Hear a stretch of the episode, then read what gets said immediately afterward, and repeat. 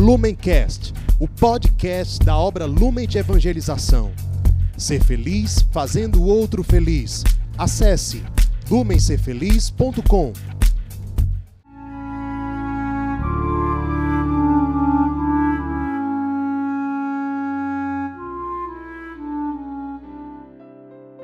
Os santos são sinais da presença do ressuscitado na história. Hoje, 8 de março, celebramos São João de Deus. Nosso santo de hoje nasceu em Évora, Portugal, no ano de 1495, de 8 de março. Foi batizado com o nome de João Cidade Duarte. Seu pai era vendedor de frutas, sua mãe cuidava da casa, uma família pobre. A gente não sabe muita coisa da infância dele, mas nós sabemos que aos oito anos de idade ele, que era muito brincalhão, teve a ideia de fugir de casa e acabou encontrando um homem viajante e acompanhou esse homem por vários caminhos. Os pais ficaram muito preocupados. 20 dias depois da fuga de João, a mãe dele morreu em profunda tristeza, provavelmente depressiva. O pai dele também ficou muito abatido e, depois de um tempo, decidiu largar a vida secular e se tornou franciscano. Foi morar num convento e viveu lá até o fim da vida. Enquanto isso, João, acompanhando esse viajante, passou por vários lugares até que, ao chegar em Madrid, esse viajante encontrou um homem muito bom chamado Francisco e pediu a Francisco que cuidasse de João. Francisco aceitou. Ele, o Francisco, cuidava de grandes propriedades que pertenciam a um conde, um homem muito rico da época. Então, João foi morar com o Francisco. O Francisco já tinha uma filhinha menor e cuidou de João como se fosse um verdadeiro filho. João, aos poucos, começou a trabalhar como um pastor de ovelhas depois, ele foi se tornando uma espécie de administrador das propriedades e Francisco gostava muito dele. De fato, Francisco tinha João como verdadeiro filho. Os dois tinham uma relação muito boa, muito bonita. João chegou a ser alfabetizado. As pessoas, como não sabiam exatamente de onde João tinha saído, nem ele sabia explicar, então ele não tinha sobrenome, assim as pessoas não sabiam. Então ele passou a ser chamado de João de Deus. Ele veio de onde Deus quis. Foi enviado por Deus de alguma forma porque ele era uma pessoa muito querida, muito responsável. No fim das contas, quando a fininha de Francisco ficou mais velha, Francisco teve a ideia de casar os dois, João com essa fininha. Só que João não quis de jeito nenhum e sem saber lidar muito bem com a situação, não queria decepcionar Francisco, ele acabou tomando a decisão impetuosa de fugir. E aí, nessa fuga, tentando encontrar um meio de vida, ele acabou se tornando soldado das tropas do imperador Carlos V, numa época em que havia guerra contra franceses e turcos. Então, João foi para a guerra, saiu vitorioso da guerra junto com as suas tropas, mas no final das contas ele foi expulso porque ele foi acusado de cumplicidade com alguns ladrões que costumavam pegar espólios da guerra, ou seja, aquilo que conseguiam tirar dos vencidos joias, dinheiro, bens que tinham algum valor. Então isso tudo era chamado de espólio. E João diziam que ele estava negociando ou pelo menos facilitando a vida de certos ladrões desses espólios.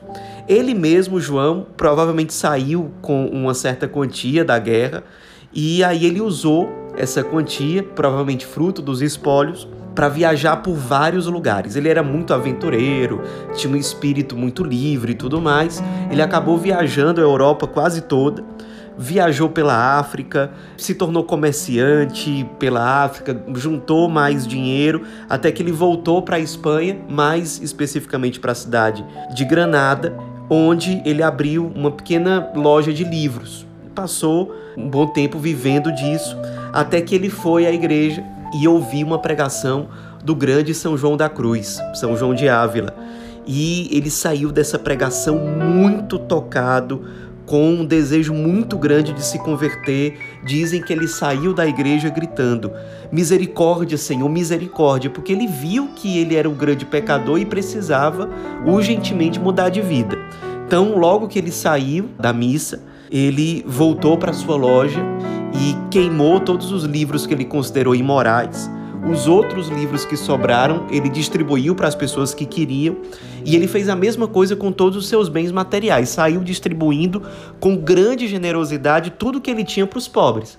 E as pessoas não entenderam aquela reviravolta repentina na vida de João, de modo que as pessoas acharam que realmente ele estava louco. Por conta disso, ele foi internado num hospício. Coitado, chegou lá, viu uma situação muito desumana no tratamento dos doentes mentais. Ele mesmo foi tratado de forma desumana, um lugar sem higiene, sem cuidado adequado, sem terapia adequada. Os doentes mentais estavam numa situação de abandono total. E João se viu um abandonado no meio dos abandonados e passou a se compadecer muito daqueles irmãos. Foi ali que Deus mostrou a vocação dele. Ele foi percebendo que Deus o chamava para cuidar dos doentes, especialmente dos loucos e daqueles que eram considerados sem cura, sem solução. E ele, de fato, dedicou o resto da vida dele para isso. Logo que ele conseguiu sair do hospício, ele recebeu uma pequena herança de um padre amigo dele. Com esse dinheiro, ele conseguiu uma casa simples, onde ele passou a cuidar de pessoas abandonadas, de pessoas doentes que estavam na rua. Essa casa foi se tornando o que ele mesmo chamava de casa hospitalar. Não era oficialmente um hospital, até porque ele não era médico, mas era uma casa dedicada ao cuidado, sobretudo dos enfermos e das pessoas mais abandonadas. Então, a vida de João de Deus passou a ser dividida entre os momentos em que ele estava cuidando dos enfermos dentro de casa, os momentos em que ele estava rezando e os momentos que pegavam várias horas do dia dele em que ele ficava andando pelas ruas pedindo doações para poder cuidar dos irmãos. Então ele ficou muito conhecido pelas pessoas em geral porque ele costumava sair pelas ruas gritando: Fazei o bem, irmãos, fazei o bem, irmãos. Era um modo dele convencer as pessoas a colaborarem com aquela pequena obra. Anos mais tarde, desses inícios aí, ele escreveu o seguinte sobre essa época. Nessa casa, ou seja, nesse hospital que ele estava fundando, recebem-se geralmente todas as enfermidades e classe de gente, de forma que aqui há paralíticos, mancos, velhos, etc. São tantos os pobres e doentes que aqui chegam que eu mesmo muitas vezes estou espantado de ver como se podem sustentar mas Jesus Cristo provê tudo e dá-lhes de comer. Ele via a cada dia, de fato, a providência de Deus presente naquela obra. Aos poucos, outros irmãos foram se unindo a ele. Ele, nessa época, já estava numa vida incansável, quase não repousava, quase não dormia, e quando o pessoal dizia que ele precisava repousar, ele dizia: Eu já perdi 40 anos da minha vida. Isso porque quando ele se converteu, ele tinha exatamente 40 anos de idade. E ele dizia: Eu não quero perder mais tempo. Eu preciso me consumir, eu preciso me doar. Então, esses irmãos que foram se juntando a ele, aos poucos foram sendo chamados de simplesmente irmãos dos enfermos, ou popularmente eram conhecidos como Fazei o Bem Irmãos. Era assim que os irmãos eram chamados, especialmente pelas pessoas mais simples, pelas pessoas que moravam na rua. Depois eles receberam um nome oficial de Ordem dos Irmãos Hospitaleiros. E interessante que, mais ou menos quatro séculos antes do surgimento da psicologia moderna, de Freud e tudo mais, São João de Deus já descobriu que grande parte da cura dos irmãos estava no acolhimento e na conversa com eles. Era necessário, ele ensinava e ele mostrava como fazer. Acolher cada irmão sem preconceitos, se abrir à conversa, ouvi-los, conduzir o irmão à oração e a um processo de cura interior.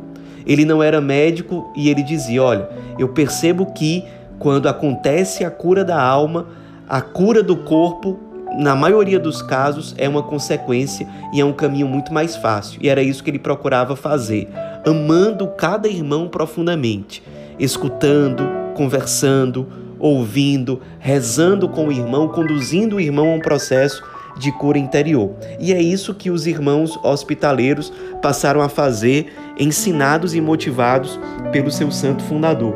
Depois de vários anos consumidos pelos pobres, pelos doentes, Ele morreu no mesmo dia do seu aniversário, no dia 8 de março de 1550. No século seguinte, em 1672, finalmente a ordem religiosa por ele fundada recebeu um hábito oficial e teve suas regras aprovadas pelo então Papa São Pio V.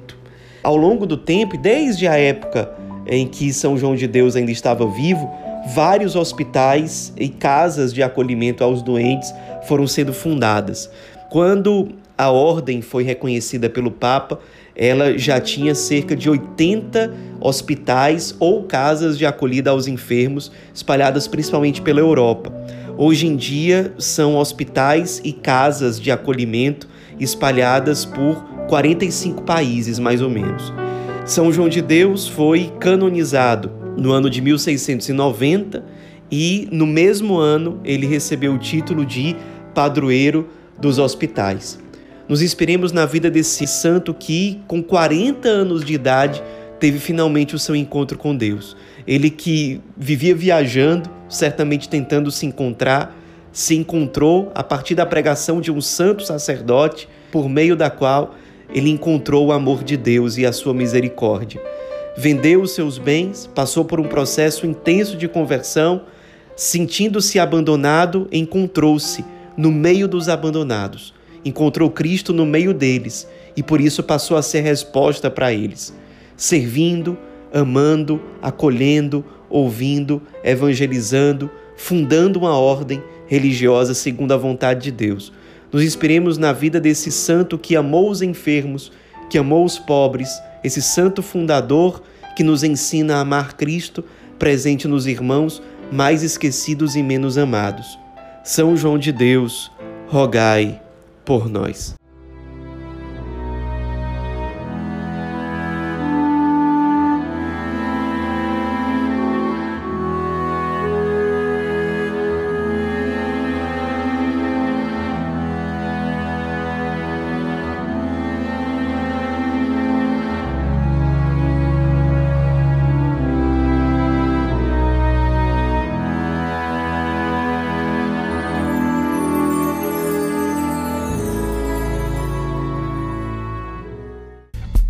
Lumencast, o podcast da obra Lumen de Evangelização.